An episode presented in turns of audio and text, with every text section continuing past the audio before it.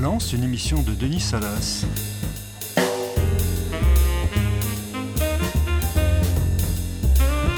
Et aujourd'hui, nous avons comme thème la justice selon Karine Thuil. Bonjour. Bonjour, police judiciaire. Vous êtes Alexandre Farrell Mais qu'est-ce que vous faites vous là êtes, vous êtes seul ici, monsieur? Oui. On va procéder à une perquisition. Vous pouvez vérifier s'il vous plaît? C'est c'est forcément une erreur. Demain, je rentre chez moi aux États-Unis. Ah, plus maintenant, non. Maître Arthur Célérier, votre avocat commis d'office. Est-ce que tu sais ce qu'on te reproche? Ils disent que j'ai violé une fille. Vous reconnaissez les faits qui vous sont reprochés? Non. Elle était consentante. Ma fille a porté plainte pour viol contre ton fils. Impossible, ça n'a aucun sens. L'enquête est en cours. Vous êtes placé sous contrôle judiciaire. Vous pourriez vous retrouver en prison. Notre fils, bon, c'est sûrement une folle. Et s'il l'a vraiment violée Mais tu te rends compte de ce que tu dis?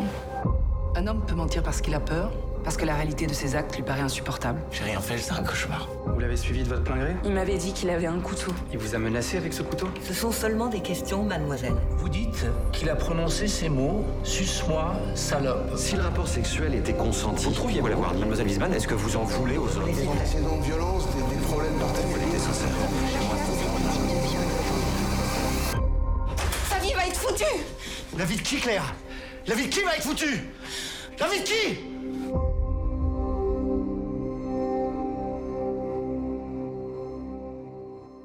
Vous venez d'entendre un extrait du film de Yvon Attal, Les choses humaines, tiré du roman de Karine Thuil, publié en 2019, prix Interallié et prix Goncourt des lycéens. Nous allons l'évoquer dans cette émission, ainsi que son dernier roman, La Décision, publié en 2022, qui présente tous deux une intrigue romanesque qui se noue dans le monde de la justice. Ce n'est pas la première fois qu'à ce micro de la plume, nous invitons juges et romanciers.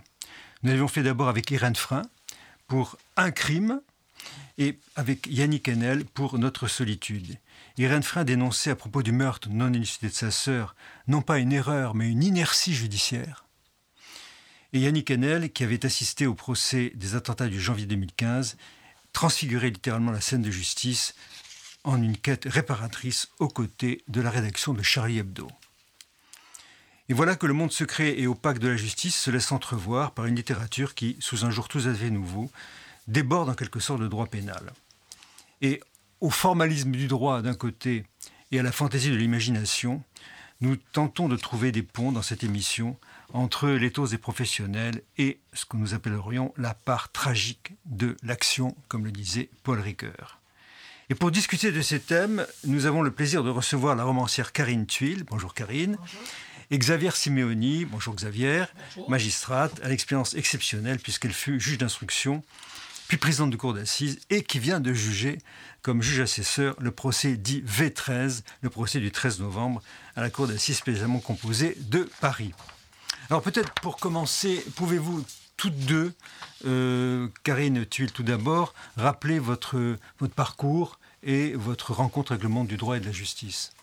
Moi, je suis juriste de formation. J'ai même préparé une thèse sur la réglementation des campagnes électorales dans les médias que je n'ai jamais soutenue, puisque en parallèle de mes études de droit, je rêvais d'être écrivain. Donc j'ai commencé à écrire des romans, un roman dès l'âge de 19 ans, qui n'a pas été publié, puis un second, et finalement c'est le, le, troisième manuscrit que j'ai rédigé, qui a été publié euh, en 2000 mais j'ai voilà il y avait quand même une formation euh, juridique euh, en droit public euh, et j'ai continué à garder cet intérêt en fait pour le droit jusqu'à ce qu'il se manifeste de manière plus précise dans mon travail romanesque.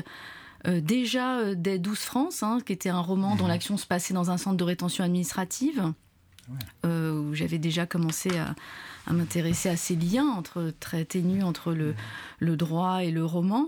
Et puis euh, ça s'est vraiment concrétisé avec euh, ce roman les choses humaines puisque pour l'écrire j'ai effectivement passé beaucoup de temps euh, à la cour d'assises pour assister à des procès pour viol. Et c'est là que vous avez rencontré Xavier Simeoni. Xavier, votre, votre parcours? Mon parcours, il est en ce qui me concerne assez binaire, hein, puisque comme vous l'avez rappelé, j'ai d'abord commencé ma carrière comme juge d'instruction en faisant du, ce qu'on appelle du service général, c'est-à-dire tout ce qui concerne les infractions de droit commun. Et ensuite, ça c'était en banlieue parisienne, à Évry. Et ensuite, je suis venue à Paris, où j'ai fait du droit pénal financier, euh, ce qui est notre métier, hein, puisque dans les dossiers de droit commun, on est confronté à toutes les catégories sociales, hein, je dirais du SDF au président de la République, même si celui-ci est arrivé plus tard, on en reparlera peut-être si vous voulez. Et, euh, et ensuite, j'ai fait du droit pénal financier, euh, tout cela pendant à peu près 25 ans, ma carrière de juge d'instruction, pour ensuite basculer à la Cour d'assises de Paris, que j'ai présidée pendant 12 ans. Voilà, donc une carrière de pénaliste. Purement pénaliste. Assez Exclusivement pénaliste. D'accord. Donc on va peut-être aborder dans cette émission en, deux temps. D'abord, euh, ce qu'on pourrait appeler le crime de sexe avec euh, les choses humaines. Et dans un deuxième temps, après la pause musicale, la décision, crime terroriste. Alors, tout d'abord, euh, Karine Tuile, vous êtes, donc, vous l'avez dit, juriste de formation. Euh, on, aimerait bien savoir votre regard sur le monde du droit et de la justice, à vous, euh, romancière. Vous dites dans, dans votre, votre livre, Les choses humaines, que la justice révèle les fractures intimes de la société. Et qu'entendez-vous par là? C'est vrai que quand on assiste à un procès, on a l'impression de vivre de, une représentation, de voir une représentation de, la société, de ses fractures, de, euh, de ses dysfonctionnements. Euh, et ça a été euh, une expérience absolument passionnante pour moi d'assister à des procès aux assises. D'abord parce que j'ai pu constater le sérieux et la rigueur avec laquelle la, justice était rendue, puisque c'est souvent beaucoup d'accusations euh, euh, à l'encontre de la justice. Et moi, j'ai été euh, fascinée par, cette façon de mener les débats. Et effectivement, j'ai eu la chance d'assister à un procès que présidait Xavier Simeoni. Et, donc ça. Et puis je voulais aussi pouvoir avec ce livre être au plus près de la vérité judiciaire, de raconter euh, comment on rend la justice, comment on essaye de, euh, de, de, raconter une, un autre, une, réalité, en fait, aussi, loin des, des débats très polémiques euh, auxquels on assistait. Alors moi, j'ai commencé à travailler bien avant la révolution MeToo, c'était en 2016. Mais, euh, mais c'est vrai que ça a été euh, un moment important pour moi de, comprendre en fait comment euh, la justice, le fonctionnement de la justice révélait aussi les, fractures de, notre société. Mmh. Xavier, Xavier Simeoni, votre, votre parcours en juge d'instruction et président de cour d'assises, vous avez vous aussi le sentiment d'avoir œuvré à la construction d'un lien social, pourrait-on dire, qui était brisé par la violence et que vous avez tenté de, renouer en euh, respectant les victimes d'un côté, mais en même temps en tentant de trouver la juste peine. C'est ça le but de la fonction de juge. J'espère que j'y suis parvenu. Je suis pas sûre. C'est pas hmm. finalement à moi tellement de le dire. Hein. Mais c'est vrai que ce que dit Karine Tuile est tout à fait exact. Euh, l'examen de ces affaires de la façon la plus approfondie possible et la plus sérieuse possible, comme vous le rappelez, eh bien hmm. nous nous amène à nous, à nous, à nous questionner, à nous interroger et à nous à nous confronter euh, aux dysfonctionnements sociaux. Euh. Mais comment, comment vous abordez les violences sexuelles? Parlons de celles-ci par rapport à la vision qu'a Karine Tuile. Quelle est la spécificité de ces affaires quand vous les, quand vous les abordez? On dit, on dit souvent que c'est parole contre parole, vous le dites souvent. C'est vrai que c'est. Moi, je trouve que ce sont les affaires les plus difficiles à juger. Parce que dans, les, enfin, dans la plupart des autres affaires criminelles, on va dire, puisqu'on est essentiellement sur le sujet de la cour d'assises, hein, on a quand même pas mal d'éléments, souvent euh, à charge, on a des éléments à décharge, qui sont mis dans, ce, euh, dans, dans, le contradictoire du procès. En matière de viol, bien souvent, on n'a que la parole de l'un contre la parole de l'autre. Et je trouve que c'est ça le plus difficile finalement à, dégager euh, avec, avec cette confrontation-là, la vérité judiciaire. comment, comment on y arrive? On y arrive, on y arrive. Bah, on travaille ce dossier comme un autre dossier, hein, c'est-à-dire en, en, envisageant tous les éléments, en confrontant les points de vue avec les, les apports intéressants des médecins psychiatres et aussi des psychologues qui ont examiné souvent euh, l'accusé et évidemment la partie civile, la plaignante, puisqu'à ce stade on ne peut pas encore parler de victime, semble-t-il. Mmh. Eh bien, euh, on essaie d'y arriver avec le concours aussi des jurés. Hein. On n'est pas seul, le président de la Cour d'assises. La délibération avec les jurés, La délibération est très importante avec des points de vue souvent extrêmement contrastés, extrêmement mmh. différents. Après, bien, il faut arriver à. Et en délibéré, vous mettez toujours euh, d'un côté euh, les éléments à charge. Bien les, font sûr, toujours oui. ça, deux- un tableau à deux sûr, colonnes. et puis après, on fait, on fait l'addition et on, à fait le bilan et puis on en tire une culpabilité. on, on arrive au Vous pratiquez dans cette, dans cette manière-là, beaucoup de sûr, de fantasy sûr. pratiquent comme ça. Avec beaucoup de C'est temps, très beaucoup de pédagogique. temps, à, beaucoup de temps réservé pour cet euh, espace de délibéré, hein, évidemment. hein. La durée d'un délibéré moyen, c'est. euh, C'est minimum, enfin, en ce qui me concerne, c'est minimum trois heures pour l'affaire la plus, la plus simple, quoi. C'est-à-dire euh, un fait, un accusé, une victime. Vous êtes allé jusqu'à quelle quantité de temps euh, dans les affaires les plus complexes Euh, ben, justement, on parlait tout à l'heure du procès Mera. Avant de commencer l'émission, euh, on avait délibéré toute une journée. Une journée. Euh, dans les affaires de génocide du Rwanda aussi, que j'ai pu juger en appel, on a délibéré toute une journée. Mhm. Euh, oui, des délibérés parfois assez longs. hein. Mhm. Là, le, le- le secret, c'est quand même ce temps de délibération Ah oui, euh, oui. avec les jurés ou sans les jurés d'ailleurs, Oui, oui, bien entre juges professionnels, Oui. pour aboutir à une vérité. Euh, Est-ce qu'elle sera tenue pour vrai C'est l'étape en essentielle du procès, il n'y a pas que l'audience. hein. Oui, et puis il y a aussi, Karine, enfin, moi, ce qui il y avait un procès notamment qui m'avait beaucoup marqué, que je cite souvent en exemple, où euh, l'accusé était un, un Égyptien, euh, donc il était accusé de viol, c'était un Égyptien qui parlait pas un mot de français, et les victimes étaient euh, des, des prostituées chinoises qui parlaient pas un mot de français. Tout à fait, oui, je me souviens très bien de cette affaire. ouais. Voilà, donc c'est moi qui l'ai c'est- présidé, voilà, cette affaire-là où vous étiez. D'accord. voilà. Oui. Et ça m'avait vraiment Ouais, ouais. marqué parce que Mhm. Il y avait une rigueur dans votre façon de, de mener Mhm. euh, ces échanges. Avec, des interprètes. avec Oui, des dépend de interprètes part et de part d'autre. et d'autre. Mhm. Et, euh, et Mhm. ça a duré plusieurs jours d'ailleurs Oui. ce procès et rien n'était laissé au hasard. C'est-à-dire que vraiment tout était fait pour que chacun puisse s'exprimer, donner sa version. euh, et quand les, les parce qu'on j'entendais des fois autour de moi des gens critiquer euh, justement la justice, surtout en matière de viol, en disant oui. euh, euh, la justice est plutôt du côté des agresseurs. J'ai dit non, non, vous, vous pouvez absolument pas dire ça. Allez euh, assister à des procès. Moi, Tout j'encourage beaucoup les classes, moi, dans le ouais. concours des lycéens. ouais. Je les encouragés parce que j'ai vu ces journées où, euh, au cours desquelles, bah, effectivement, vous, vous ne lâchez lâchez rien. Et j'ai beaucoup, beaucoup de, de- d'admiration pour ce travail parce qu'il y a une, une rigueur. Qu'on connaît très mal, en fait. On connaît très, très mal. Bah, D'ailleurs, souvent, les, les- les- les salles d'audience, enfin, sauf quand c'est des procès très médiatiques, mais sont vides. hein. Moi, j'arrivais, il y avait deux personnes dans la salle. hein. Mais c'est d'ailleurs le ressenti des jurés hein, qui arrivent le premier jour avec une certaine appréhension, parfois même une certaine mauvaise volonté, parce qu'ils vont devoir dégager euh, un certain nombre de jours pour assister à ces audiences. Et vraiment, euh, franchement, je dirais presque 99% des jurés, à part quelques, quelques personnes qui sont un petit peu dans, dans, dans l'insoumission, l'autorité, enfin ce genre de choses, les jurés partent vraiment... euh, formidablement satisfaits en disant mais nous on savait pas que c'était comme ça. Nous on savait pas que vous preniez autant de temps que des fois on sortait à minuit pour euh, vraiment approfondir au maximum les versions de l'un les versions de l'autre. Et les jurés ils, ils en sortent avec une idée euh, tout à fait différente C'est par une rapport à épreuve leur... ini- initiatique pour Ah le oui, juré qui et moi je trouve que chaque citoyen devrait être juré un jour dans sa vie Oui, mais, pour euh, comprendre le fonctionnement d'un Cher, institution. Karine, cher euh, Mhm. Xavier, euh, les jurés disparaissent des cours Oui. d'assises, comme Ben vous oui, le savez, c'est avec bien, les cours malheureusement, criminels, mais bon, dont notre ministre nous gratifie en ce moment. Et bien. d'ailleurs, dans les choses humaines, mon intention, c'était de placer le lecteur en position de juré. Voilà, qu'il ouais. assiste d'une certaine Mhm. façon au procès lui aussi, à, à travers la lecture du roman, et qu'il se sent, sente sans cesse euh, euh, en fait d'une D'une d'un version côté, à l'autre. d'une version à l'autre. Et, euh, et c'est ça, sur un sujet Mhm. comme celui-là, qui était très Voilà, intéressant, parce fait, que euh, Mhm. moi, je me souviens même des réactions à la parution euh, du livre, euh, euh, et des gens qui lisaient avec un certain a priori, en se disant, euh, Mhm. c'est un livre qui, est- qui, qui raconte plutôt le point de vue de, de l'agresseur, de la famille, et en fait, non, pas du tout. J'ai essayé tout, d'être ouais. au plus juste, mais finalement très fidèle euh, à un- au déroulement d'un procès. Et, euh, et à tout moment, euh, vous Mhm. ne savez plus de quel côté vous vous trouvez. Mhm. Ce que, ce que- ce j'aime, vous avez un, un chapitre qui s'appelle Le territoire de la violence. Euh, D'ailleurs, vous donnez d'ailleurs des, titres à des, à- aux parties de votre, votre roman. Et vous, vous faites une opposition entre euh, ce qu'on appelle en philosophie le mal commis, euh, 20 minutes d'action que dure cette agression sexuelle, et le mal subi par la victime, qui est une vie saccagée. Comment, comment vous avez... Est-ce que c'est quelque chose que vous avez observé pendant le procès, cette, cette- cette distorsion entre les temps de l'acte et le temps subi par la victime Est-ce que c'est pas cela le territoire de la violence pour vous?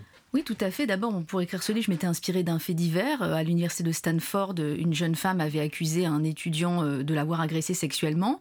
Et au moment du procès, le père de l'accusé avait dit euh, On ne va pas détruire la vie de mon fils, sous- sous-entendu, mon fils qui a toujours tout brillamment réussi, pour 20 minutes d'action. Or, la victime donc c'est authentique. Ouais, C'était authentique. Et elle, elle, elle, a tenu un blog, elle s'est exprimée dans la presse, elle a même écrit un livre depuis, euh, dans lequel elle évoquait le préjudice subi. Et j'ai vraiment senti au moment de ce fait divers qu'il y avait euh, une distorsion très grande entre euh, ce que le prétendu agresseur ou la famille euh, considéré et, et le, ressenti de, la, de la victime. Et c'est vrai que même au cours des procès, je l'ai souvent ressenti. C'est-à-dire que parfois, vous avez un accusé qui va dire Elle m'a suivi, elle est venue avec moi dans un local, elle s'est laissée faire. Et après, en face, vous avez une victime qui dit J'étais sidérée, j'avais peur qu'il sorte un couteau, qu'il sorte une arme, ce donc dit dans je me suis laissée faire. Voilà. et, et, et c'est vrai que ça, on l'a vu même plus tard, hein, parce qu'après, il y a eu. Après mon livre, il y a eu aussi des livres sur les crimes sexuels commis sur des enfants, et on voit bien là encore qu'il y a toujours un, un, contraste très grand entre ce que perçoit euh, l'accusé et euh, ce qu'a ce que, ce qu'a ressenti la victime. Alors, Xavier, justement, euh, quelle est votre expérience en la matière? Est-ce qu est que vous observez une, opposition complète des, versions entre l'auteur et, la victime? Chacun reste sur ses positions et le juge tranche. Ou est-ce qu'il y a effectivement des, moments de, convergence, de récits plus ou moins partagés entre les deux? Euh, je dirais que la plupart du temps, en matière de viol, et compte tenu de mon expérience, tant à l'instruction qu'à la cour d'assises, ouais. il y a des points de vue tout à fait opposés. Hein. C'est très rare qu'on découvre une convergence. Alors, il faut dire aussi que parfois, euh, devant, devant des positions euh, qui sont maintenues par la victime, devant des versions complètement constantes, euh, depuis le dépôt de la plainte jusqu'au jusqu'au jour du procès, eh bien, confronté à, à ces à ces versions-là, qui restent quand même très constantes. Et je trouve que c'est au, au, président, même, ou même aux autres parties de la cour d'assises, c'est-à-dire au parquet général, aux avocats de côté comme de l'autre, hein, à faire un travail de, un travail de, de, tellement de recherche de la vérité euh, en poussant en poussant l'accusé euh, dans ses retranchements quoi dans des dans des faits qui sont parfois de... objectivés ça, ça m'est arrivé, arrivé. racontez-nous euh, ça m'est arrivé d'obtenir je me souviens j'ai pas réfléchi à ça avant cette émission, mais par exemple, tout de suite me vient à l'idée une affaire que j'avais jugée à Bobigny, où c'était euh, une jeune femme qui accusait son beau-père de viol répété hein, pendant plusieurs années, et on avait saisi l'agenda du garçon qui, qui euh, chaque jour, après chaque, euh, chaque rapport sexuel avec cette jeune plaignante, faisait des notations c'est-à-dire évaluer la prestation en disant alors, 9 sur 20, euh, 15 sur 20, euh, 10, 3 sur 20, enfin voilà, ce genre de choses. Alors je l'ai interrogé sur ces notations qui, euh, enfin, c'était marqué, je me souviens très bien, j'ai encore très bien agenda. cet agenda dans la tête, c'était en, en, rouge, c'était inscrit en rouge. Alors je lui ai demandé bien sûr des explications, alors il s'est lancé dans une histoire complètement foireuse, permettez-moi l'expression, en disant qu'il vendait des jeans, il n'y avait pas de boulot en fait, qu'il vendait des jeans et que c'était euh, les, les, jeans qu'il vendait, enfin, ça n'avait vraiment aucune, euh, aucune valeur. Et je lui disais, mais alors expliquez-moi la gestion de ces, de ces ventes de jeans. Alors, euh, ça collait pas, quoi. Si on faisait un calcul, ça collait pas. Je l'ai poussé, poussé dans ses retranchements en, en, qui donne, euh, qui donne euh, et, et, et, finalement il a fini par craquer à dire ben non écoutez finalement non pas du tout parce que moi je lui avais dit ça s'assimile plutôt à des notations enfin à, à, mon sens mais je peux me tromper.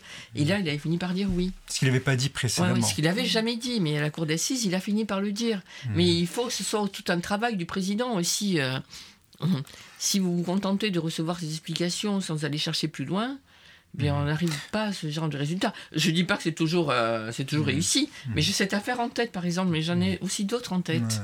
Ouais. Mmh. Mais il y a aussi le travail de l'avocat qui peut-être oui, aussi euh, prépare le client, tous les acteurs du procès, tous les acteurs concourent et le oui, juge, enfin le président retire le fruit de cette, Tout à fait, de, ce, de, ce, travail. Moi, ce qui m'a fasciné aussi, c'est la, c'est de découvrir, on le sait, mais à l'audience, la complexité humaine. Oui, ça, ça m'a vraiment fasciné et j'en ai beaucoup parlé quand d'ailleurs j'ai publié le, le, livre et il y avait notamment une affaire, c'était un homme qui était accusé de viol, vraiment c'était sordide, des viols au couteau dans des parkings, euh, ah, horrible. Et euh, cet homme, à la barre, est venu témoigner sa compagne et son, oui. son beau-fils. Et là, ils ont décrit un autre homme, un homme doux, charmant, attentionné, mmh. et même à l'audience, c'est ce qu'il était oui, oui. ainsi. Et là, vraiment, ça a été vraiment extrêmement compliqué parce que la, le contraste entre les faits qu'il reconnaissait. Ah oui. Et euh, son attitude et ce, qui, et ce que l'on disait de lui, ce que son entourage, qui était en plus une femme, sa, sa compagne était une femme très intelligente et sensée, sensible. Mhm. Et là, je me suis dit, on touche à quelque chose de, de très mystérieux. Euh, D'ailleurs, j'ai beaucoup relu Crime et Châtiment de Dostoïevski pendant que j'écrivais euh, Mhm. notamment La Décision. Et on touche à, à quelque chose de très mystérieux parce que c'est la noirceur humaine et finalement ce, ce qui échappe à l'entendement et à la compréhension. La, dimension euh, lumineuse, de, sociale, lumineuse de l'homme, et puis sa version noire, sombre, inconsciente aussi, la part inconsciente de, de, l'acte criminel. Vous dites, euh, vous dites dans, dans, dans, dans, votre roman, euh, pour relier le thème de l'auteur et de, et de la victime, cette phrase qui m'a beaucoup frappé, ce que dit la jeune fille Mila, je veux qu'il reconnaisse le mal qu'il m'a fait. Vous le dites plusieurs fois cette phrase. Cette phrase que vous avez entendue, que vous avez restituée, que Oui, vous avez Je imaginée. l'ai souvent entendu à l'audience. Oui. Tout ce qui est dans le roman euh, a- est une Mhm. forme de restitution de ce que j'ai entendu à l'audience, justement parce que je ne voulais pas qu'on puisse me le reprocher. Et même Mhm. quand Yvan Attal a travaillé sur le fi- le- l'adaptation, je lui ai dit reste fidèle au livre parce que tous les dialogues sont des restitutions euh, de, de scènes d'audience De ou choses de, entendues. de- voilà, de choses Mhm. entendues. Ce qui- ce qu'il a fait, qui- hein. voilà, et même ce qui Oui. peut choquer, parce qu'il y a des scènes, ben, notamment il y avait un interrogateur de police où le policier demande à la victime est-ce que vous avez joui? Mhm. Et les gens me disent Ah là, vous allez trop loin. Je dis non, je ne vais pas trop loin, Mhm. c'est réel. Mhm. Et, euh, et c'est et vrai que ce souci de réalisme sur un tel sujet était vraiment important pour moi. Et la reconnaissance de la souffrance de, la victime, c'est quelque chose que j'ai souvent entendu à l'audience. Parce que Mhm. c'est quand même très violent pour la victime, Mhm. il faut le rappeler. euh, un procès, on a tendance à l'oublier, Ah, on dit ah. aux, aux victimes allez porter plainte, c'est nécessaire. Mais il y a une violence aussi de, de l'audience. Vous, vous partagez, euh, vous avez dit tout à l'heure, euh, Xavier Simeoni, qu'il était rare que l'accusé reconnaisse, mais la victime attend cette reconnaissance. Bien sûr, bien qui, qui sûr. va lui permettre effectivement de, de moins subir l'acte lui-même et que Ouais, l'autre ouais. en, prend, en, prend, en prend sa part. Et vous travaillez, vous et, et- et les avocats, j'imagine, oui. dans le sens de cette reconnaissance, Tout à fait, oui. sans y parvenir toujours. C'est-à-dire que la victime dit toujours, mais moi, euh, donc, on considère que je suis une menteuse. On est en train de me dire que je mens. Et alors l'accusé dit, ah ben non, non, elle ment pas, mais c'est pas exactement comme ça que ça s'est passé. Et alors c'est insupportable pour, pour une victime qui vient raconter des faits dans une forme de violence, c'est vrai, encore à l'audience très pénible, hein, parce que à l'audience, je veux dire, on aborde des sujets... Votre rôle euh, comme juge d'instruction, comme président, c'est Oui. de dire on on, on, on, sait pas, on vous croit pas, vous, vous êtes, on, est obligé d'évaluer votre parole Oui, pour qu'elle oui. soit effectivement entendable sûr, par une cour Mm. d'assises. Mm. C'est pas une violence qu'on exerce sur vous, bien, même s'il y a une part d'intrusion. Mais c'est votre rôle, c'est d'atténuer cette violence Oui, pénale. bien sûr, bien sûr. Vous mais- y parvenez euh, Oui. difficilement. Quel est le sens, Karine Tuile, de, cette, de ce verdict 5 ans avec sursis? Je me suis interrogé. Alors, bon, bah, j'avais donc assisté à plusieurs procès, donc j'arrivais à me faire une petite idée. Et puis, j'avais travaillé aussi avec un magistrat euh, qui s'appelle François Sauté, qui est remercié dans le livre et qui d'ailleurs joue dans le film de, Oui, de. Yvan Attal. et, euh, et donc, on en avait discuté ensemble, en fait, à partir des éléments. euh, Beaucoup de doutes dans ce verdict. du roman, voilà, mais, mais de toute façon, c'est un, un verdict ne peut jamais contenter euh, toutes Ah les ouais. parties. Mhm. Donc, euh, Mhm. bon, moi, c'est vrai que euh, après avoir assisté à différents procès, cette question de euh, des garanties, en fait, que peut apporter euh, l'accusé, c'est un élément qui qui, qui est Mhm. assez important. Si c'est quelqu'un qui n'a jamais com- commis, euh, euh, qui n'a pas de casier judiciaire, qui a jamais euh, Mhm. commis le moindre délit, qui a fait des études, qui a des garanties, qui a un appartement, des parents qui peuvent se porter caution, évidemment, il a plus de chances d'être sous contrôle judiciaire et puis même après de, d'être, de prendre une peine de sursis que quelqu'un qui est sans papier, qui a aucune garantie, qui a déjà un gros casier judiciaire. Enfin, ça, c'est mon Mhm. expérience juste de, en ayant assisté à des procès. Et Quel est, euh, pour en terminer sur ce point, quel est l'impact du mouvement MeToo sur euh, vos, activités de romancière et de, et de juge? Est-ce que, comme romancière, cette- ce mouvement MeToo a pesé sur votre réflexion? Est-ce qu'il a conduit à, à vous pencher sur ce type d'audience? Alors moi, ça a été très problématique parce qu'en fait, j'avais déjà enfin, bien avancé, j'avais euh, plus de la moitié du livre quand il y a eu euh, la révolution MeToo.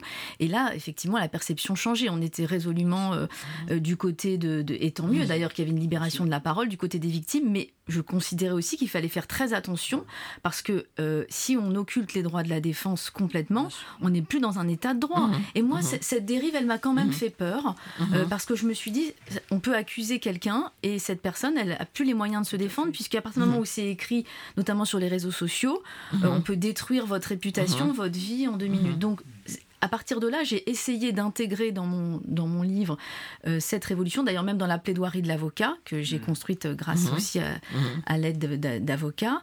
Euh, cette, cette idée, que aujourd'hui, bien sûr que la parole des victimes euh, euh, est très importante, mais ça ne veut pas dire qu'aucune défense n'est possible aujourd'hui. C'est très important. Le rôle du juge, c'est de préserver cet équilibre. Mais bien sûr, bien sûr, c'est cette balance qu'il faut préserver en permanence et avoir en tête, euh, bien sûr, écouter, écouter la parole des plaignantes.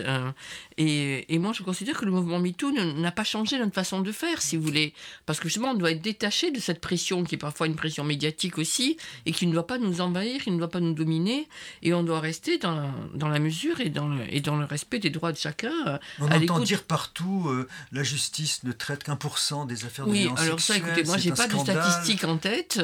Ce que je peux dire, c'est que moi, je connais que la Cour d'assises de Paris avait des et des départements périphériques, donc euh, je crois qu'en 12 ans, j'ai quand même fait le tour de pas mal de choses.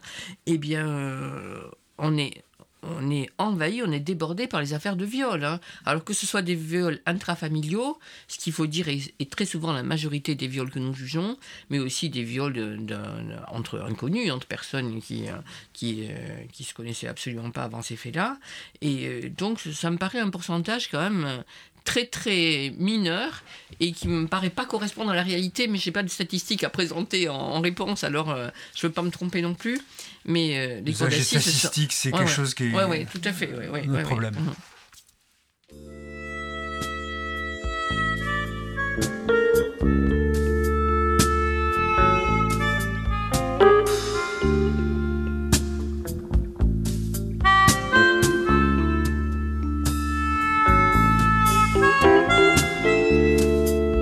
Aura plus sur la terre que du beurre fondu avec le dernier soupir du dernier disparu.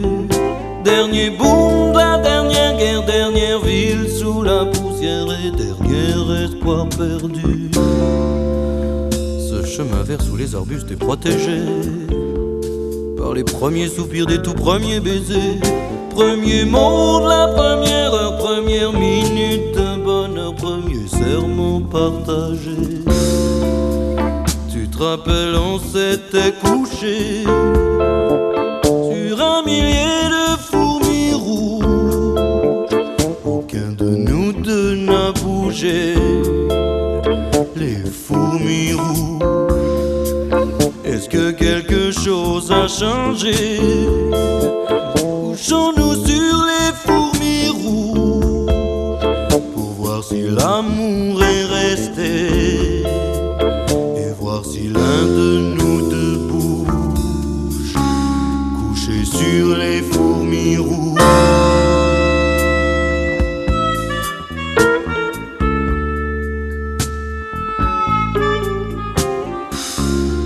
Tu n'auras jamais peur du vent qui souffle ici. Et pour les scorpions, ne te fais pas de soucis. Les mauvais chagrins d'hier, les orties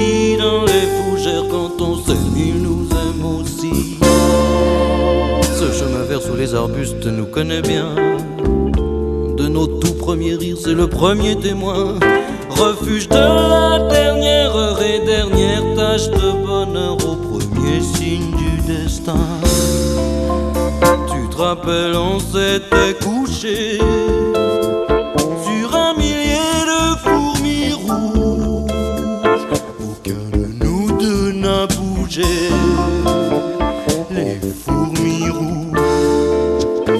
Est-ce que quelque chose a changé? Couchons-nous sur les fourmis rouges pour voir si l'amour est resté et voir si l'un de nous deux bouge couché sur les fourmis rouges. Est-ce que quelque chose a changé?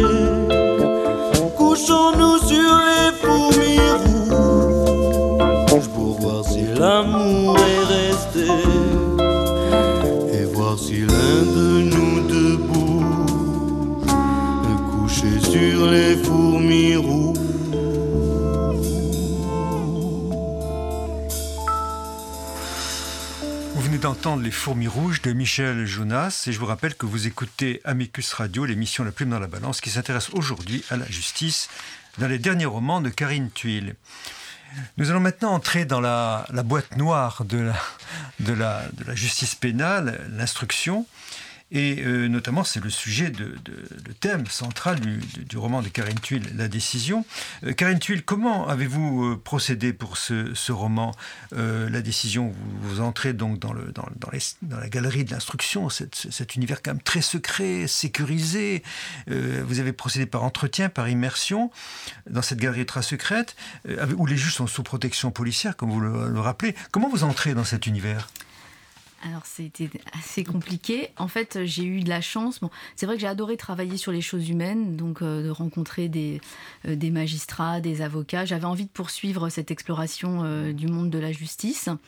Et, et donc, naturellement, j'ai contacté la coordonnatrice du service du pôle antiterroriste.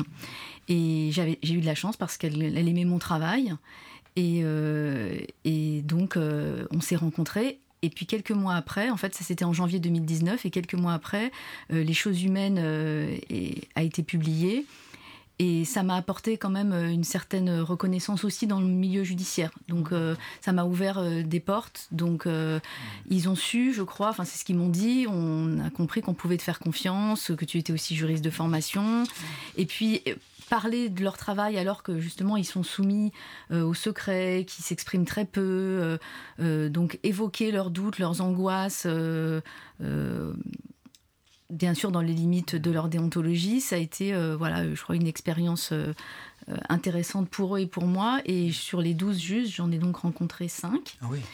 Et en parallèle de ces rencontres, j'ai assisté aussi à des procès euh, pour association de malfaiteurs en vue d'entreprise terroriste. Et j'ai assisté au procès en appel euh, euh, d'Abdelkader Mera, que présidait mmh. Xavier Simeoni. Mmh. Et, c'est à ce moment-là que je, lui ai écrit d'ailleurs pour la rencontrer, parce que j'avais envie de faire un portrait d'elle pour, pour le Libé des écrivains à l'époque. elle a refusé, mais j'avais été très très impressionnée par la façon dont elle avait présidé ce procès, qui était très très très difficile, euh, éprouvant euh, pour, euh, pour les parties présentes, pour les victimes, pour les avocats. Et, et voilà, donc c'est j'avais, j'ai eu envie, très envie de, de, la rencontrer à ce Pourquoi avoir refusé ce portrait, Xavier Simeoni Parce que j'ai jamais été un juge médiatique. peut-être, que, peut-être que ça a été dommage hein, de refuser ce portrait. Mais voilà, c'était un peu compliqué pour moi de me lancer dans cette du secret, oui, oui, vous avez imprégné à ce me poursuivait jusqu'à ma vie personnelle, oui. C'est pourtant, il aurait été très élogieux. oui, oui, j'ai suffisamment rare pour être euh, observé, parce que c'est vrai qu'en général, c'est plutôt, on est plutôt brocardé quand on est juge d'instruction. Euh, Renaud Van Nubeck, avec vous avez travaillé, on sait quelque chose. Euh, j'ai participé à une émission de, de radio cet été avec lui en Corse, d'ailleurs. Ah oui, Donc, bon, voilà, on, a cette, cette entrée dans la galerie Saint-Éloi. Saint-Éloi, l'antiterrorisme ultra secrète. D'ailleurs, euh, ce secret de l'instruction, il, il ne vous pèse pas, euh, Xavier Simeoni? C'est pas, pas lourd à porter euh? Alors, Comment on passe du secret de l'instruction à la transparence des assises À la lumière, de la lumière Voilà, c'est un choc quand même. Mais écoutez, j'appréhendais un petit peu, pour être tout à fait honnête avec vous et transparente, hein, parce que justement j'avais peur de cette exposition, qui est aussi en même temps une exposition professionnelle, mais surtout médiatique aussi, dans certains procès, pas dans tous. Ça me faisait un peu peur, parce que dans le secret de notre cabinet, euh, on, est, on est un peu chez soi, on est un peu chez nous, on a l'habitude, et puis on n'est pas... On est protégé. On est, protégé par, par le, le, le, monde, environnant. oui, oui, non, et puis bon, on peut, euh, on peut se lâcher un peu. Enfin, j'ai toujours respecté les personnes que j'avais en face de moi, évidemment, hein, bien sûr. Mm. J'ai jamais été dans le mépris, ni dans l'humiliation, ni quoi que ce soit, c'est pas du tout ma façon de fonctionner. Mais euh, cette exposition publique, oui, je dois dire que je l'appréhendais un peu. Et avant de, avant de l'aborder, et dès que je l'ai abordé, eh bien non, euh, ça m'a pas posé de problème en fait, pas du tout. Curieusement, d'ailleurs, je n'en reviens toujours pas à ce jour. Et euh, c'est important parce que il y a le mm. dossier que vous maîtrisez à l'instruction, qui donne lieu à cette ordonnance de, de, mise en accusation, l'OMA, dans le jargon professionnel, et en même temps l'audience qui, remet qui rebat complètement les cartes. tout à fait, Et, ah et, cette, ce décalage, vous êtes totalement euh, adapté euh, oui, oui, sans difficulté. Oui, je dois dire que je m'y suis assez bien adapté. Bon, l'expérience du juge d'instruction est, très aidante hein, à ce niveau-là, hein, parce que bon, euh, on a l'habitude de l'interrogatoire, du rapport à l'autre, de, de, la, confrontation souvent hostile, hein. mmh. souvent c'est assez violent, hein. mmh. euh, même parfois avec des plaignants d'ailleurs. Hein. Mmh. Et, euh, et, donc je trouve que c'est une autre façon de, de l'exprimer à l'audience. Mais finalement, on est dans la continuité. On retrouve, on retrouve euh, Karine Tuile dans, dans, dans, la décision Le même territoire de la violence. Vous vous, souvenez du, du, du récit de Rhys euh, pour Charlie Hebdo, euh, le titre de son, son récit, c'est 1 minute 49 secondes. Oui. Donc le temps du mal subi est très très bref. En revanche, le temps du mal d'une vie saccagée, et on le mesure tous les jours dans les violences du terrorisme, est incommensurable. C'est, mmh. Le stress post-traumatique est, est d'une durée infinie, et on le mesure tous les jours. Alors, Karine Tulle, ce qui est intéressant dans votre, dans votre second roman, euh, c'est que vous centrez vraiment euh, votre action sur un personnage, la juge d'instruction, euh, Alma Revel, je crois. Mmh. Euh, comment vous en êtes venu à, à, à, travailler sur ce... En général, on, on traite de l'accusé, euh, de la victime. Là, c'est le juge d'instruction. Pourquoi vous en êtes arrivé là? Alors je savais que je voulais écrire, enfin après avoir longuement discuté avec ces juges, je savais que je, je voulais choisir ce personnage-là, parce que son dilemme professionnel euh, était euh, absolument passionnant en termes d'enjeux humains, éthiques, là encore, puisque euh, quand vous êtes juge d'instruction antiterroriste, euh, quand vous placez quelqu'un sous contrôle judiciaire, si cette personne euh, commet un attentat pendant ce temps-là, c'est votre la vie de, de, de, beaucoup de gens qui est brisée et votre vie aussi qui est brisée. Donc ils vivent constamment avec la peur de prendre la mauvaise décision. Et ça, ça m'a vraiment mmh. fasciné, cette cristallisation de, cette, de ces angoisses autour de cette décision. Et c'est constant, hein, c'est-à-dire qu'ils m'ont tous dit, tant qu'on est en poste au pôle antiterroriste, on vit avec ce stress permanent 24 heures sur 24, euh, tout le temps. Donc j'avais envie de restituer cela. Euh, par contre, ce qui a pris beaucoup de temps, c'est euh, de choisir le mode de narration. Parce qu'au départ, j'avais choisi la même forme que pour les choses humaines, c'est-à-dire une forme indirecte. Et c'était un juge. J'avais choisi un juge. Et, euh, et en fait, je n'arrivais pas, en utilisant la forme indirecte, à vraiment restituer ces doutes, exactement, ah. ces doutes, cette angoisse, ces peurs, euh, ce stress permanent, euh, et puis aussi l'impact sur votre vie privée. Parce que c'est évident que quand toute la journée vous avez entendu des familles de victimes qui ont perdu des enfants dans un attentat, que vous avez vu des vidéos de décapitation, que vous avez visionné des images d'attentats, quand vous rentrez chez vous, c'est très difficile de redevenir une personne euh, euh, qui va qu'à ses occupations, qui écoute ses enfants. Euh, et, et, à partir de là, j'ai changé le mode de narration. Et puis, comme j'avais rencontré une femme au départ j'ai choisi de me glisser dans la peau de, de cette femme et d'utiliser le jeu. Et je crois que c'est ce qui m'a permis d'être au plus près de euh, sa vérité intime. Ce qu'on qu appelle euh, en clinique euh, le traumatisme vicariant, entre guillemets, ce ah que oui. j'ai appris dans les procès en question, c'est-à-dire le traumatisme ouais. qui frappe les professionnels confrontés à la violence extrême, qui peuvent effectivement provoquer des, des, des, des, moments traumatiques. Ah bah, moi, ils m'ont tous dit, d'ailleurs, elle, elle, le dit très bien dans le livre, elle dit c'est un métier qui abîme. Euh, on peut, on, on pas, sort... pas, Xavier Simoni qui a, mmh. fait, qui a fait du pénal euh, toute sa carrière, mmh. qui a résisté justement à, ce, à ce danger. Je, je pense que c'est vrai que c'est quand même des, des, des des, par, enfin, des éléments, de, des positionnements très différents. Je pense que c'est très particulier le, le pôle d'instruction antiterroriste, en particulier euh, à cette période-là. C'est-à-dire que moi, oui. j'ai rencontré des juges qui sont arrivés, euh, certains sont arrivés alors, en 2012, au moment de la, de, de la tuerie de Mera, mais euh, beaucoup sont arrivés en 2015, parfois juste avant les attentats euh, euh, du 13 novembre. Donc ça a été une période extrêmement stressante pour eux. Tout d'un coup, il y avait une multiplication des attentats avec mmh. une pression de l'opinion publique. Et c'est ce que disait Xavier Simoni tout à l'heure.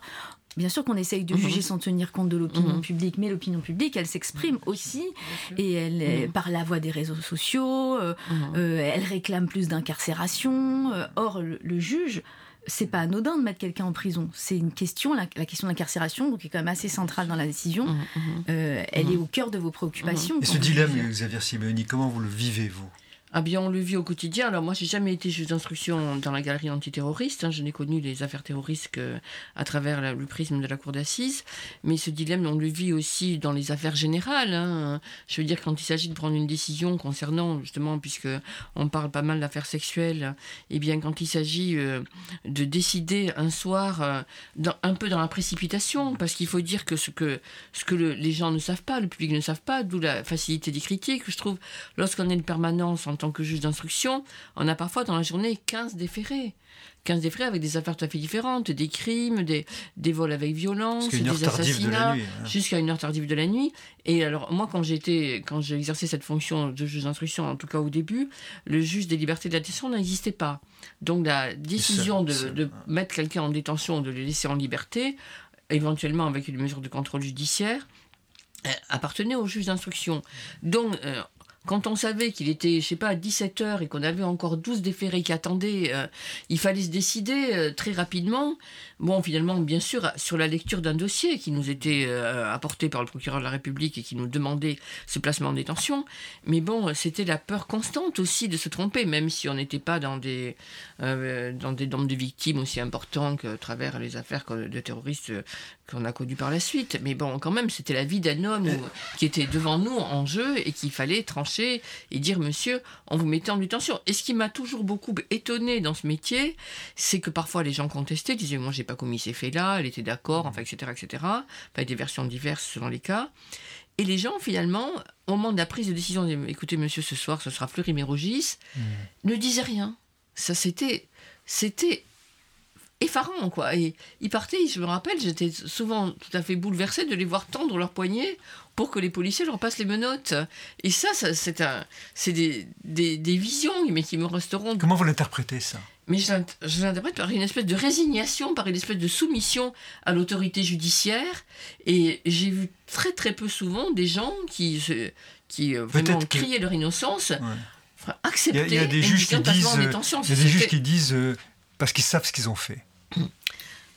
Je ne sais pas si c'est forcément ça. euh, Peut-être que. Est-ce que vous ne pensez pas aussi que ça tient euh, à la sorte de lassitude euh, qu'instaure aussi l'audience? Par exemple, moi, quelque chose qui m'a beaucoup marqué, c'est que je ne faisais qu'assister à des procès Mhm. et j'étais très fatiguée en rentrant chez moi le soir. J'étais épuisée. C'est épuisant. Et je me Mhm. disais toujours, mais comment font les présidents et présidentes de cour d'assises? Parce que en plus, vivent le procès.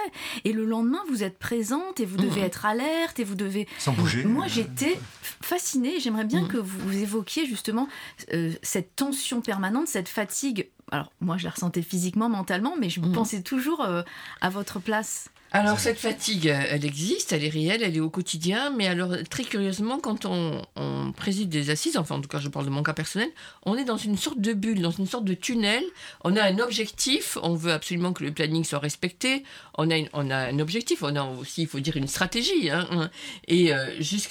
Et, et donc moi cette fatigue finalement galvanisée par ce- certainement la passion, parce que, parce que je voulais obtenir, enfin, je ne sentais pas la fatigue physique tout au long de, la durée des audiences. Le, alors, on finissait en général les audiences le vendredi soir. Le samedi, on avait la plupart du temps pas audience. Mais quand une on avait terminé une affaire le vendredi, je me souviens, le samedi, j'étais encore dans l'audience. J'arrivais pas à la quitter aussi facilement. En plus, plus, euh, je, je revisitais tout. Est-ce que là, j'aurais dû faire ça? Est-ce que j'aurais dû faire d'une autre façon? Est-ce que le verdict, on s'est pas trompé? Est-ce qu'il est juste? Est-ce qu'il est trop sévère? Est-ce qu'il est trop indulgent? Et le dimanche, j'étais épuisée. Il Ah fallait rien me demander, quoi. Mais complètement épuisée physiquement, une, une fatigue physique. Alors que pendant le procès, mais parfois, je me souviens le soir à la maison, mais je serais repartie à l'audience tellement que, c'est- tellement que j'avais envie d'y aller, que j'étais galvanisée par, par le procès. Vous lisez les que- articles de presse pendant. pas souvent, très peu. Alors souvent ils vous sont rapportés par les assesseurs ou quoi. Là, vous avez vu hier soir il y avait ça dans.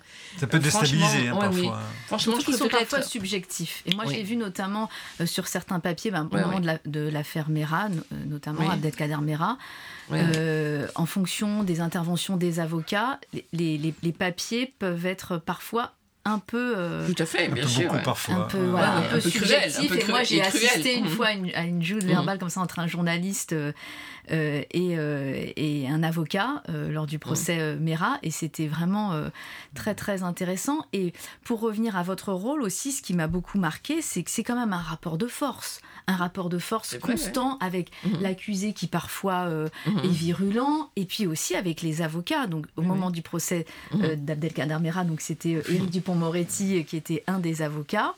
Et, euh, et j'ai Mhm. vu comment euh, vous, avez, euh, vous lui avez tenu quel, tête. quel est, quel est votre secret pour tenir tête non, à l'avocat qui, qui prend l'obligation Je- d'insolence Je, je n'ai aucun secret, je n'ai aucun secret, c'est une question de personnalité. Enfin, non, j'ai pas de secret, hein, c'est comme ça, je fonctionne comme ça. Euh, Vous savez, on est à la cour d'assises, on a, je vous l'ai dit, on a le planning, on a notre stratégie, mais on a des obstacles en permanence, hein, des trucs qu'on n'a même pas envisagés, qu'on n'a pas anticipés.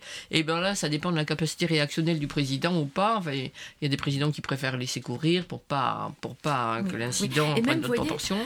Euh, quand la personne s'exprime, euh, ça, ça, m'avait, notamment pour un procès, mmh. c'était un président de la cour d'assises, je sentis qu'à un moment, donc euh, l'accusé parlait, et puis il s'est interrompu, il y a eu un silence, et j'ai senti qu'il allait parler. Mmh. Et le président tout de suite euh, a lancé une autre question, et j'ai compris que les silences étaient un temps important, ah, c'est-à-dire que pas seulement... Bien sûr. Alors sur les silences. Le silence est très important, et moi parfois je laissais aller le silence, mais de façon très très volontaire, enfin, parce que je voyais bien que quelque chose allait se passer, parce que il, faut sentir ça. C'est une atmosphère, la cour d'assises aussi. C'est pas que le dossier. Mmh, c'est aussi une atmosphère, c'est une ambiance. Et parfois, ou même parfois, des moments de très grande tension, de, où l'avocat, ou l'accusé, pardon, euh, se débattait euh, dans ses explications, dans ses arguments, où il explosait parfois, il explosait devant telle ou telle question. Eh bien, moi, je le laissais aller je l'ai laissé aller parce que je voulais voir euh, jusqu'où. Et c'est là où on dit, les journalistes disent oui, mais le, président ne tient pas son audience. Non, non, non, non. Alors, moi, la critique vous tombe dessus, ou il est trop Moi, je trouve qu'il faut, le laisser, il faut le laisser aller parce qu'on sent bien les moments où quelque chose va, va se produire, quoi. et, et, puis, euh, et puis, je trouve que c'est ça l'intérêt d'un procès, quoi. C'est ça l'intérêt de faire émerger des choses, de laisser émerger des choses qui ne, sont pas apparues au stade de l'instruction, mais qui au procès vont finalement se révéler. Et c'est ça. Et alors pour compléter euh, ce que disait Karine Tuile sur le, comportement du président, je trouve, enfin en tout cas pour ma part, qu'il y a une forme d'addiction à la cour d'assises. C'est-à-dire, je vous ai dit, le dimanche, euh, on est, euh, j'étais épuisé le dimanche, il fallait pas me demander grand-chose, mais il me tardait d'être au lundi, finalement, pour rebondir sur une nouvelle, une nouvelle affaire que ça allait présider dans les 15 jours à mmh. venir. Mmh. Il y a une forme d'addiction. Euh, euh, Karine Tuile, dans, dans, la décision, vous alternez les, les narrations. Et ça m'a beaucoup frappé. Euh, il y a effectivement des reconstitutions de procès-verbaux d'audition et puis une narration romanesque. Comment vous avez conçu l'articulation des deux niveaux de récit? Euh, d'abord, moi, j'adore utiliser euh, enfin toutes les, pièces techniques un peu euh, de procédure dans un roman, parce qu'elles elles disent aussi quelque chose d'une atmosphère, d'une vérité, d'une sincérité. Le droit, le droit dans sa froideur. Exactement, le droit dans sa froideur, exactement ça. Et, je après le récit, voilà. la narration dans toutes ses, émotions. Exactement. Et donc, je voulais qu'on soit à la fois dans la tête de cette juge, donc dans quelque chose d'un peu intime, de personnel, et dans son bureau. Et là, un peu comme dans les choses humaines, le lecteur est extérieur, un peu à la place mhm. du greffier ou de la greffière et il, assiste à l'interrogatoire et, euh, et ça crée, il me semble, un effet euh, particulier dans le, mmh. dans le roman. Ça crée une menace, une rupture dans le, dans le, dans la, narration mmh. intime. Je ne crois pas que j'aurais pu rester euh, sur ce mode-là. Mmh. Ça crée les deux, les deux faces du, du personnage. moi, je trouve que c'est très intéressant dans les deux romans de Karine Thuil, enfin, ce dont on parle ce matin, parce qu'elle a réussi à pénétrer le fonctionnement de l'institution judiciaire euh, avec, euh, en parlant de, du, du, déroulé de la procédure, sans assommer le lecteur sous des règles procédurales qui sont souvent quand même assez indigestes, il faut bien le dire, mais tout en jouant sur les touches du romanesque et de l'humain. c'est ça, je trouve, la force de ces, de ces deux romans, notamment. J'ai été étonnée hein, par, euh, mmh. d'ailleurs, surtout pour les choses humaines, mmh. pour les choses humaines, il y a quand même une grosse partie qui est consacrée au procès et qui est une restitution assez fidèle d'un procès. et je vais vous dire en toute franchise que je ne pensais pas du tout que le livre connaîtrait ce succès. Ah ouais? Ben non, mm. parce que je, je, me, je pensais que mm. c'était quand même un peu technique, que ah Or, c'est la partie qui a le plus intéressé les lecteurs. et même euh, au moment, euh, j'ai rencontré beaucoup de classes, donc euh, les, lycéens. D'abord, il est mmh. étudié aujourd'hui, mmh. présenté au bac, et puis les lycéens se sont amusés avec leur professeur à, jouer certains personnages. Donc, un qui joue le président de la cour d'assises, l'autre qui mmh. joue l'avocat. Et ça m'a fasciné que finalement, la, voilà, la justice devienne aussi un moyen de réfléchir aussi à notre condition de citoyen, d'homme, de femme. En fait, que ça crée mhm. euh, un débat de société. Mhm. Alors, euh, Xavier Simeoni, il y a un passage dans la décision, euh, je trouve très intéressant, page 262 exactement, où vous opposez deux points de vue de juge d'instruction. Le point de vue de celui qui dit, à propos des djihadistes, il n'y a pas de retour en arrière, à partir du moment où on tire sur une foule comme ça à l'aveugle, il n'y a que la mort au bout pour lui ou, celui que le GIGN peut lui, lui, infliger. Donc une sorte de, déchéance fatale. Et puis ceux qui disent non, euh, personne ne mérite de mourir, tout le monde est récupérable. De quel côté vous vous situez?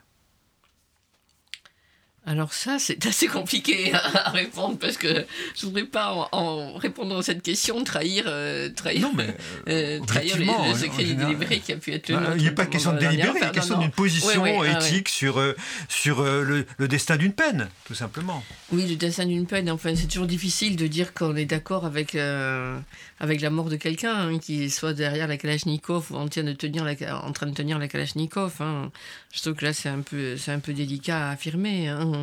Euh, je ne sais pas s'il peut y avoir un retour en arrière en la matière. Hein. L'expérience nous a prouvé que malheureusement, souvent, c'était pas tout à fait ça. Le roman de Karen Tuile semble effectivement pencher, je ne sais pas si j'interprète, mais plutôt dans la première hypothèse, parce que euh, votre djihadiste récidive après avoir été, euh, soi-disant, réhabilité. Moi, j'ai pas de, position tranchée. Ce que, ce que, je constate, c'est que les les familles des, des, victimes euh, préfèrent qu'il y ait procès, donc que la ah personne euh, soit ah vivante pour qu'elle purge sa peine. Euh, après, c'est vrai que j'ai eu des discussions avec des professionnels qui disent oui, mais après, ces gens-là restent en prison à perpétuité, ils représentent un danger pour l'administration pénitentiaire, on sait que de toute façon, ils seront jamais libérés parce que s'ils commettent un nouvel attentat, ça serait catastrophique. Donc, c'est des discussions qui, qui, se Le dilemme, il, est, là quand même, parce que c'est vrai que entre une mhm. peine d'élimination d'un côté qui garantit à la société une sécurité euh, mhm. euh, plus ou moins réelle, et puis une, une, tentative de réhabilitation qui est le, sens réhabilitatif de la peine. Tu vaux mieux que tes actes, disait Paul Ricoeur. Effectivement, euh, dans ce domaine-là, l'alchimie, elle est difficile à, respecter. Hein. et généralement, les jeunes choisissent la mhm. sécurité, y compris dans, la détention et, dans, et dans la peine. donc, donc, du coup, le sens de la peine, où est-il Xavier Simeoni? Bien, le sens de la peine, il répond d'abord à, plusieurs attentes. Hein. Il répond aux attentes des victimes, hein. même si, par exemple, au procès euh, des attentats du 13 novembre, les victimes n'étaient pas forcément dans cette demande-là. En tout cas, plusieurs nous ont exprimé euh, de façon très claire et très catégorique. Nous, on ne veut pas qu'ils soient condamnés à perpétuité, par exemple. Alors, heureusement que la peine de mort n'existe plus, nous ont-ils dit. Bon, ça, c'est une chose, c'est acquis, c'est derrière nous, et c'est très bien comme ça, et c'est tant mieux. Euh, d'ailleurs, je pense que j'aurais pas fait ce métier si la peine de mort existait encore, parce que venir dire à une personne qu'on le condamne mort, pour moi, c'est de l'ordre de l'infaisable. Hein. Je pense que je n'aurais pas exercé cette fonction. Et. Euh, et, c'est l'attente d'une attente sociale aussi. Il faut que les gens comprennent euh, ce que la justice répond à de tels actes, euh, comme ceux qu'on a connus en France, notamment en 2012 d'abord avec Mera, et en 2015 également, hein, avec une répétition d'actes terroristes quand même, et entraîné quand on parle de, du 13 novembre, c'est quand même 130, 130 victimes. victimes. Hein. Mm. Oui, c'est une question que, que, vous vous êtes posée mm. pendant le procès du 13 novembre, euh, qui est très, très lourde. Mm. Quand, quand, vous terminez votre roman, euh, Karine Tulle, par euh, cette formule qui est une formule juridique, la manifestation de la vérité, c'est pas du tout à la vérité judiciaire que vous pensez. Bah, en fait, c'est la, la, manifestation de la vérité, comme ça correspond à la fonction même de la juge d'instruction. D'ailleurs, j'avais hésité à appeler le livre la manifestation de la vérité. Euh, si, c'est la vérité judiciaire, mais aussi, oui, la vérité au sens large. De toute façon, tous les personnages du livre euh, euh, recherchent une forme de vérité, y compris le, le djihadiste qui croit avoir trouvé dans la pratique d'un islam rigoureux sa vérité. Vous citez la phrase de Nietzsche, je l'ai relevée, il n'y a pas de vérité, il n'y a que des perspectives sur la vérité. Vous êtes d'accord avec cette, cette version-là. Il y a des vérités, mais mhm. le juge doit donc trouver mhm. quand même euh, ah une vérité parmi ces vérités multiples qui s'affrontent dans une audience. C'est ça son, ah C'est toute la complexité de cette fonction. Et, et c'est vrai qu'on constate que les, les gens attendent mhm. quelque, une solution un peu binaire qui mhm. n'existe pas en réalité. Et d'où l'intérêt, moi je, trouve aussi, enfin, que peut apporter la littérature à la compréhension du monde judiciaire, c'est que avec les livres, on, essaye de, de mhm. dévoiler cette ambiguïté, cette complexité, cette difficulté euh, de juger, de comprendre euh, et de finalement percer modestement les arcanes euh, de l'opacité euh, humaine. Justement, comment a été perçu par le monde judiciaire votre, votre roman? Vous avez eu quelques débats à la suite de cela? Oui, j'ai eu beaucoup de, débats. Enfin, maintenant, j'ai de bons retours du monde judiciaire. D'ailleurs, il faut que j'arrête d'écrire sur, le monde de la justice, sinon je vais être auteur, catalogué auteur du monde judiciaire. et j'ai fait notamment bah, une rencontre à l'École nationale de la magistrature avec un des magistrats qui, qui m'ont aidé. Et c'était passionnant parce qu'on ah était face à des, mhm. à des jeunes magistrats qui, euh, qui étaient euh, confrontés au réel qui les attendait. Et ça a été un exercice euh, vraiment, vraiment mhm. passionnant de pouvoir confronter nos points de vue. En tout cas, c'est un point de vue qui est partagé par euh, Rhys. Et je vais terminer par cette citation. Vous savez, Rhys, c'est un journal, Charlie Hebdo, qui n'est pas suspect de, mhm. de, de, complaisance envers les institutions, euh, moins qu'on puisse dire. Et Rhys écrit cette phrase dans Charlie Hebdo le 23 décembre 2020, pendant le, le procès de Charlie Hebdo. Cette justice montre qu'on peut combattre efficacement le terrorisme religieux et islamique dans, sans trahir, sans trahir les valeurs démocratiques. Hommage qu'il faut quand même méditer. Nous allons maintenant écouter la chronique en droit et littérature de Sandra Travers de Faultrier. Bonjour. Aujourd'hui, je vais vous parler du tribunal du récit, désir de justice et littérature de Christine Baron. S'il est toujours difficile de définir la démarche droit et littérature, tant elle fait corps avec celle ou celui qui l'entreprend, celle-ci relevant autant de l'acte de lecture que de celui de l'écriture, il est toujours vivifiant de trouver dans un exemple non un archétype normatif, mais une proposition qui éclaire richement ce que peut être cette démarche.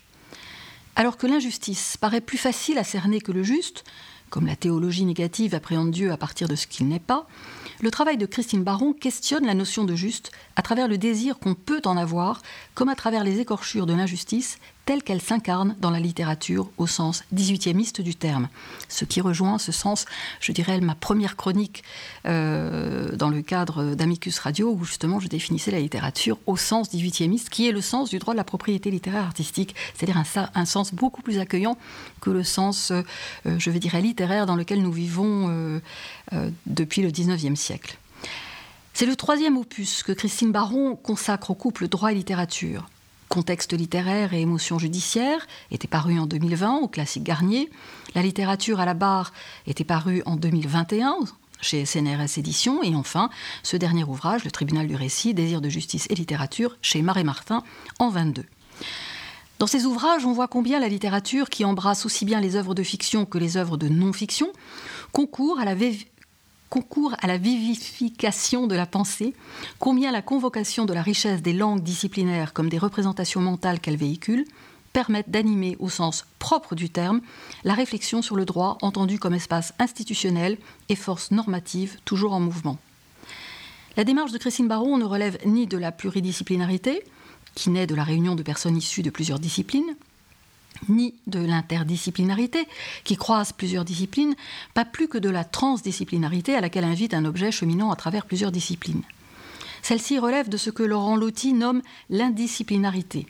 Une indisciplinarité qu'il définit comme, je cite, la pratique, consistant à élaborer une recherche à partir d'un questionnement personnel, d'un étonnement, en utilisant et en croisant librement des savoirs disciplinarisés, mais en ne se soumettant à aucune discipline, ce qui, dit-il entre parenthèses, suppose beaucoup d'autodiscipline, et en s'opposant, le cas échéant, à ce qui, dans les disciplines, empêche parfois de penser et de découvrir.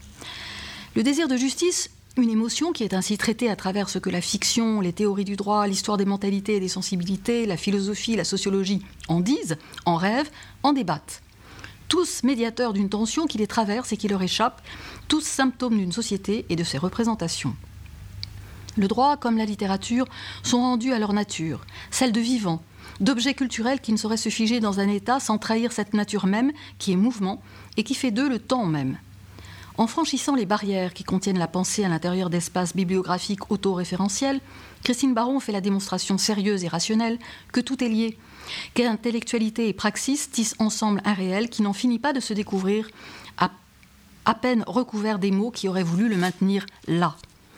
Provisoire, sans hétéronomie, les idées du juste, émancipées du légicentrisme et des sources du droit répertoriées comme telles, appellent le débat, ce que la littérature, au sens large que nous avons évoqué, permet. Qu'elle soit faite de la chair des sentiments ou des raisonnements intellectuels, les tensions mises au jour par Christine Baron comme autant de ferments reconstituants révèlent, tressent un fil continu et cohérent parmi ce fourmillement d'affects et d'idéologies qui traversent et nourrissent la pensée et la pratique du droit. La lecture des ouvrages très riches de Christine Baron met ainsi en valeur les disciplines en tant que force vivante capable de relancer sans cesse pensée et désir de justice. Merci, euh, merci euh, Sandra. Merci à vous, Karine Tulle, et merci, Xavier Simeoni. Je rappelle euh, vos ouvrages et ceux sur lesquels nous avons échangé ce matin. Karine Tulle, Les choses humaines, 2019, et la, la décision 2022, publiée chez Gallimard. Et je signale aussi la revue Projet, le numéro d'octobre-novembre 2022, Violence, symptômes ou système. Vous retrouverez toutes ces références sur notre site radioamicus-net à la page de notre émission La Plume dans la Balance, une émission préparée avec l'aide de Léo Arango et de Mara Hirsinger. N'oubliez pas de vous abonner à cette émission et à nous suivre sur les réseaux sociaux.